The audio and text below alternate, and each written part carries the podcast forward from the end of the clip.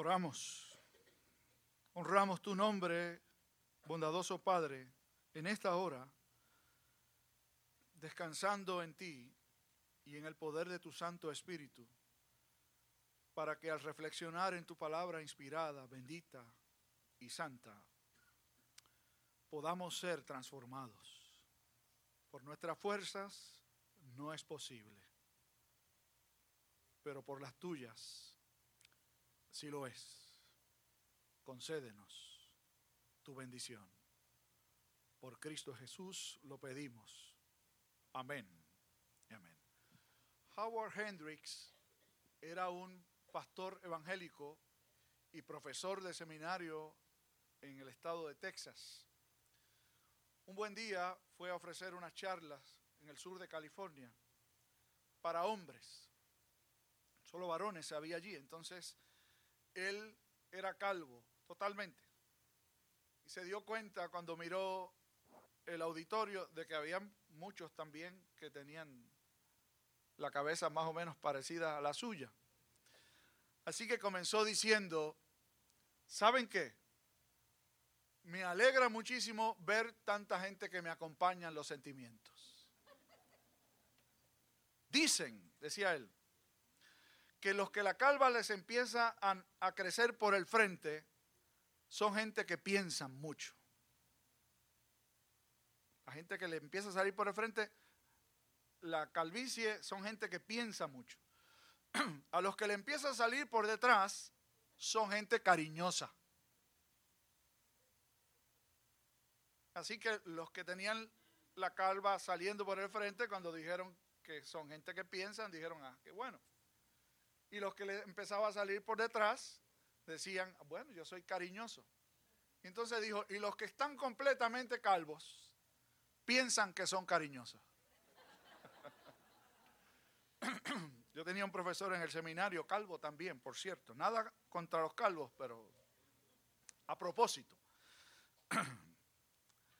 Que decía, veo que aquí hay unos cuantos calvos. Él era calvo también. Saben que los calvos son gente inteligente. Y obviamente los que estaban calvos allí se sentían muy a gusto. Pero luego dijo, y hay brutos que también son calvos. Algunas personas se dejan llevar por eso. Yo confío en Dios que eso no pase aquí. Que le dicen, mira, si tu cara es de tal manera, tú eres así. Es decir, tu, tu, tu carácter, tu manera de ser, de ser es ser, es esta, ¿no? Si tienes la nariz larga, quiere decir que es aquello. Si eres grueso, quiere decir que tu carácter es de otra forma. Si eres alto, si eres bajito. Miren, las apariencias engañan.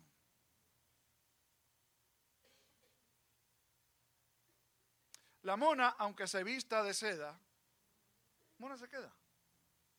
El hábito no hace al monje. Cuando yo era pequeño, jugaba béisbol y ustedes saben que muchos de nosotros nos ponían a jugar béisbol, algunos con habilidad y otros con menos, pero... Y cuando venía uno de que, no, que no era bueno al bate y se paraba en la caja de bateo, le gritaba al otro equipo, ahí llegó un out vestido de pelotero, ¿no? ¿No? Tiene uniforme, pero pelotero no es. Y así probablemente usted conoce muchas personas que tienen un uniforme e incluso algunos pueden tener hasta un título, pero el uniforme o el título no los convierte en aquello que el uniforme o el título se supone que represente. ¿Saben que lo mismo sucede en el ámbito de la fe? De la misma manera en que si usted coloca un barril en el garaje de su casa, y tenerlo en el garaje no lo convierte en un carro. Visitar un templo o vestirse de cristiano no convierte en cristiano a nadie. Ir a la iglesia, participar de los sacramentos, escuchar un sermón cada domingo o una clase dominical, orar en su casa, participar de la adoración, de la adoración comunitaria o de la expresión de la comunidad de fe reunida no convierte a nadie en cristiano. Llegar a una tierra y clavar una cruz no convierte a los indígenas en cristianos. Nadie es convertido en cristiano porque le parece o porque a otro le parece que debe serlo. Esto se me parece un poco a las veces en que un esposo o una esposa se acerca donde uno y le dice, pastor, dígale algo a mi esposo. Y ese algo no es que le diga algo bonito, es algo para ver si, si coge vergüenza, ¿no? O él le dice a ella, pastor, dígale algo a mi esposa para ver si, si no fastidia tanto. Como dicen allá en el oeste, si no fuñe tanto. Como si que el pastor se lo diga, de repente lo va a convertir en un hombre de bien o en una mujer que hace las cosas como debe ser. Durante este mes estamos hablando acerca de los medios de gracia. Y luego los vamos a ir tomando uno a uno con calma. Este primer mes, este mes de, de agosto, nos servirá para dar una mirada amplia sobre lo que son medios de gracia y decidimos compartir con ustedes un pasaje de la Sagrada Escritura en donde usted vio en dos versículos solamente, básicamente todos los medios de gracia acerca de los cuales la fe reformada está de acuerdo en que son signos a través de los cuales el Espíritu Santo de Dios le transmite a los creyentes los beneficios de la muerte de Cristo. Allí están. Usted los verá junto con un servidor de manera ligera el día de hoy. Se les llama signos. ¿Qué es un signo? Si usted llega a, uno de a una de las intersecciones en este país en donde los semáforos están funcionando, porque todavía quedan bastantes donde no están funcionando. Pero si usted llega a una intersección en donde los semáforos están funcionando y usted se da cuenta de que hay una luz roja que se enciende, allí no dice alto. ¿Por qué usted se detiene? Usted se detiene porque sabe que el significado de ese signo, que es el color rojo, indica, ordena, manda a detenerse. Si la ve amarilla, que es otro signo, se supone que también le envíe un mensaje. Usted reduzca la velocidad porque pronto la luz se va a tornar roja. Y lo mismo, si la ve verde, no hay nadie diciéndole sigue por la vía franca, sino que sencillamente asociamos el signo, el color, con lo que se entiende que esto significa. Los signos, cuando se habla de ellos en la Sagrada Escritura, se utilizan de dos maneras que me parece a mí extremadamente apropiado. Se habla acerca de los milagros que Jesús hizo como signos o señales. ¿Qué implicaban? que quien obraba ese milagro, fuera cual fuere, el milagro mismo indicaba su autoridad. Es decir, muchos de los milagros de Jesús fueron vistos justamente como signos de que Él era un enviado de Dios. Así que la palabra signo implica en ese sentido autoridad. ¿En qué otro contexto se utiliza? cuando el apóstol Pablo enviaba sus cartas, ustedes saben que Pablo no escribió sus cartas. No estoy diciendo nada escandaloso como hacen los liberales que, no creen que Pablo escribió ninguna. Me refiero al hecho de que Pablo no hacía la labor de escribir. Él tenía lo que se conoce como un amenuense, que no es otra cosa que una persona que escribía a mano y otro le dictaba. Sin embargo, el cierre de sus cartas lo escribía con su puño y letra. Y a eso se le llamaba también el signo. Era como cuando usted en algún lugar estampa su firma. Y esa firma suya es un signo que indica que usted es el autor de ese documento que se está entregando. Así que tenemos por un lado un signo que significa o implica autoridad y otro que implica autoría. La raíz de ambas palabras es exactamente la misma. Entonces, los medios de gracia, de gracia, perdón, vistos como signos, implican la autoridad y la autoría de otro. ¿De quién?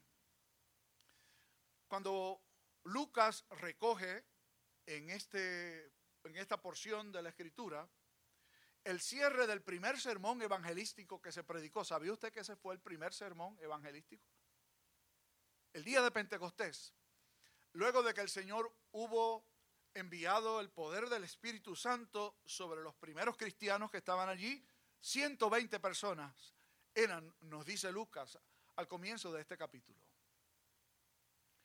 ¿Y cuál fue la manifestación visible del signo? Hablando de signos y de manifestaciones.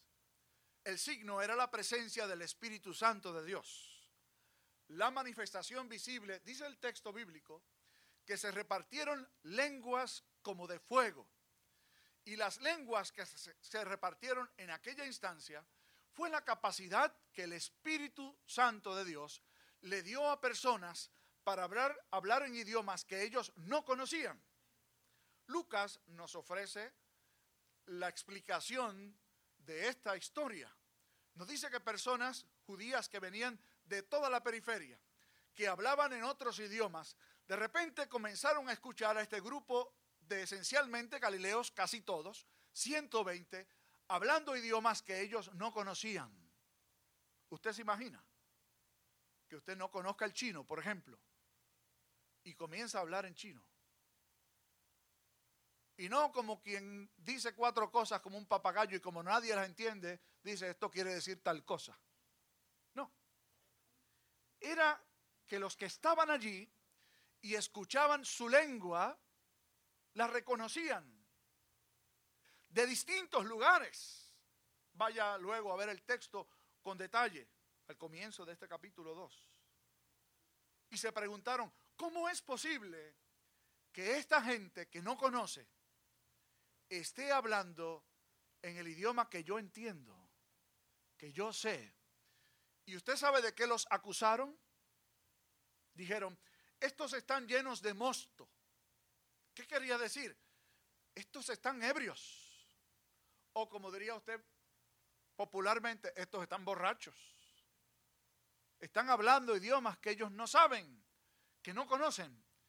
Y Pedro, inspirado por el mismo espíritu que les dio capacidad para hablar en otros idiomas a aquellos primeros cristianos, se levantó, se puso de pie y comenzó a explicar, a predicar utilizó la imagen del águila y el elefante. ¿Usted sabe cuál es la imagen del águila y el elefante? Bueno, como veo las caras de ustedes, parece que no. Resulta que un muchacho, estudiante, les avisaron que tenían que contestar un examen. En ese examen tenían que hablar de uno de dos animales, o el águila o el elefante pero no sabían cuál era. Se supone que entonces estudiaran sobre ambos animales y cuando llegara el día del examen pudieran escribir un ensayo acerca de ese animal. Este muchacho, como algunos que aquí no los hay, estoy seguro, irresponsablemente estudió solamente del elefante. Dijo, yo estoy seguro que va a venir lo del elefante. Y a lo mejor hasta le pidió a Dios que sea el elefante, que yo me voy a preparar sobre el elefante.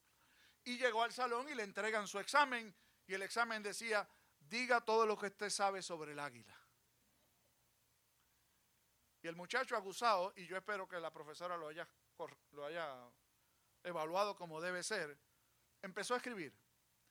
El águila es un ave muy poderosa, vuela muy alto y tiene una vista extraordinaria. y desde las alturas ve al elefante. Y el elefante de allí escribió todo lo que sabía. Yo espero que le hayan puesto un buen cero. Pedro hizo algo parecido. Y usted dirá, ¿por qué? Bueno, utilizó la ocasión que llamó la atención de todos, es decir, que estos 120 comenzaran a hablar en otros idiomas. Y Pedro dijo, aquí lo que ha sucedido es que se ha cumplido lo que dijo el profeta Joel, cuando dijo, en los postreros días derramaré de mi espíritu sobre toda carne. Y los jóvenes, y los viejos, y cada uno tendrá una manifestación externa de lo que es el derramamiento del poder de Dios sobre ellos. ¿Captó la atención? Lo que está pasando aquí es que se ha cumplido lo que dijo el profeta Joel hoy. Y esto que ustedes oyen no es otra cosa que esto. Y empezó a hablar del elefante. ¿Qué era? Comenzó a predicar el mensaje de Cristo. Comenzó a compartir qué había pasado apenas unos 50 días atrás. Pentecostés se celebraba 50 días después de la Pascua. Judíos fueron a celebrar la Pascua a Jerusalén. Regresaron 50 días después a celebrar Pentecostés. Y está diciendo lo que pasó hace, hace 50 días fue esto y comenzó a enseñarles lo que la palabra del Señor en el Antiguo Testamento decía acerca de lo que un día habría de cumplirse. Y les dijo que el enviado de Dios prometido en el Antiguo Testamento fue aquel a quien ustedes, los judíos, entregaron en manos de los romanos y le mataron. Dice el texto escritural que aquella gente compungida, es decir, de alguna forma convencidos en su ser interior de que ellos realmente fueron los responsables de la muerte de Cristo, le preguntaron entonces a Pedro y a los demás que estaban con él, ¿qué pues haremos? Miren, recuerdan que la semana pasada hablábamos de que algunos creen que Jesús no enseñó acerca del arrepentimiento y de la fe en Él como un asunto necesario, ¿recuerdan? Usted recordará seguramente que decíamos que la estrategia por excelencia del enemigo de Dios es minimizar lo que para Dios es más importante. Y usted sabe cuál es el evento más importante en la historia y que para Dios es el asunto más importante. Que Cristo vino a morir por nosotros y a resucitar por nosotros. Cuando la iglesia toma un tiempo, digo, la iglesia atiende muchos asuntos desde el púlpito, pero a mí me parece que cuando la iglesia toma un tiempo desmedido para hablar de otros asuntos y se olvida de hablar de Cristo, está perdiendo el tiempo y le está haciendo perder el tiempo a la gente los está llevando por un camino que no es el correcto. Como diría la gente nuestra, los está llevando por el camino de la amargura. El asunto es que la gente no cree que es un camino amargo, porque les predican lo que la gente quiere oír, que usted va a estar bien, que los problemas suyos van a ser resueltos, que de repente se acabaron los dolores, se acabó la enfermedad, que si usted tiene escasez de algo, usted verá como Dios le va a dar lo que usted no tiene. Y distraen a la gente. Y en lugar de predicarles el mensaje de Cristo, lo que hizo Pedro aquel día, les predican lo que la gente quiere que les digan. Y Cristo es relegado, cuando menos, a un plano secundario. Eso no fue lo que hizo Pedro. Eso no fue lo que hizo la iglesia del primer siglo. Dice el texto que después de escuchar su palabra, es decir, la palabra que Pedro predicó que fue a Cristo, fueron bautizados. Aquí llevamos dos medios de gracia si usted no se dio cuenta. Primero, la exposición de la palabra a través de la prédica de Pedro. Luego el bautismo. Este fue el bautismo más grande que se haya registrado, al menos que yo conozca. Dice Lucas que se bautizaron aquel día como tres mil personas.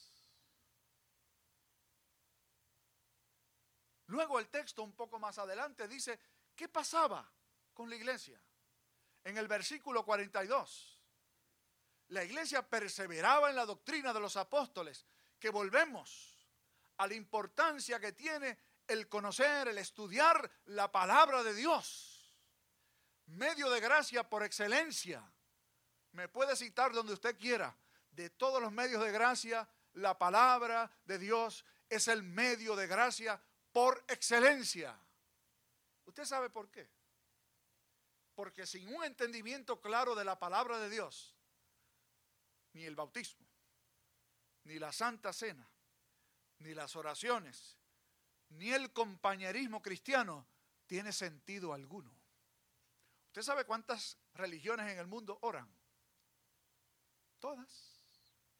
¿Ustedes saben que hay religiones en el mundo que oran más que los cristianos? Orar. No ministra gracia de por sí. Es más, usted se puede leer la Biblia dos o tres veces. Al revés y al derecho, es decir, desde Génesis a Apocalipsis y de Apocalipsis a Génesis. Y no va a entrar y no va a hacer nada. Usted puede orar, puede tomar la comunión cuantas veces quiera. Se puede bautizar aquí y en el río Jordán si quiere también. Si el Espíritu Santo de Dios no hace efectiva en su corazón esa palabra, ese bautismo, ese partimiento del pan que es la Santa Cena, esa oración que usted practica en lo privado y en lo corporativo, y ese compañerismo cristiano, de nada sirve. Los medios son signos externos de lo que solo la autoridad y el autor pueden hacer dentro de nosotros. Y la autoridad es el Espíritu Santo de Dios. Y el autor es el Espíritu Santo de Dios. A una muchacha que yo pastoreaba hace mucho tiempo, y los muchachos que están por esta esquina, cuando salgamos me preguntan, y yo digo quién es, porque ellos saben quién es. Me dijo un día, pastor, ¿sabe qué? Alguien en el trabajo me hizo la siguiente pregunta que fue como una acusación. ¿Verdad que ustedes los presbiterianos no creen en el Espíritu Santo? Y yo la saqué para un lado y le dije, fulana de tal, si no fuera por el Espíritu Santo, tú no creerías que Jesucristo es tu Salvador. La obra fundamental del Espíritu Santo no es poner a la gente a dar brincos o a decir cosas que no entienden. La obra del Espíritu Santo es convencer la mente y el corazón de que usted es un pecador y de que solo hay redención en Cristo Jesús. Si usted cree eso, es porque el Espíritu Santo de Dios lo hizo en usted. Ay, me siento más tranquila ahora, me dijo la muchacha. Yo espero que usted también. Yo espero que usted también, cuando escuchó decir lo que yo le dije a los nenes hace un rato, se ponga para su número. Hay gente que va a los templos, pero le entra por aquí y le sale por acá, como dicen. Que usted escuche el mensaje y por la acción del Espíritu se convenza, yo necesito a Cristo y quiero confiar en Él. Entonces, el leer, el oír la palabra, el participar de los sacramentos, de las oraciones y del compañerismo servirá para lo que es, que es ministrarnos los beneficios, la muerte de Jesús por nosotros. Jesús dijo, todo el que el Padre me da, vendrá a mí. Y el que a mí viene, no le echo fuera. ¿Ustedes recuerdan al pastor Pérez decir una y otra y otra y otra vez? Y yo creo que mientras el Señor lo tenga con vida, lo va a seguir diciendo.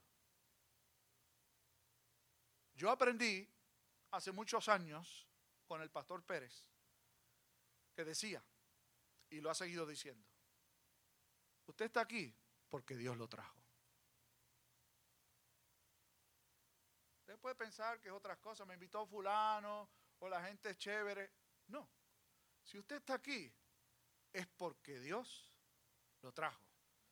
Y si Dios lo trajo, eso no lo dice el pastor Pérez, lo digo yo, póngase para su número.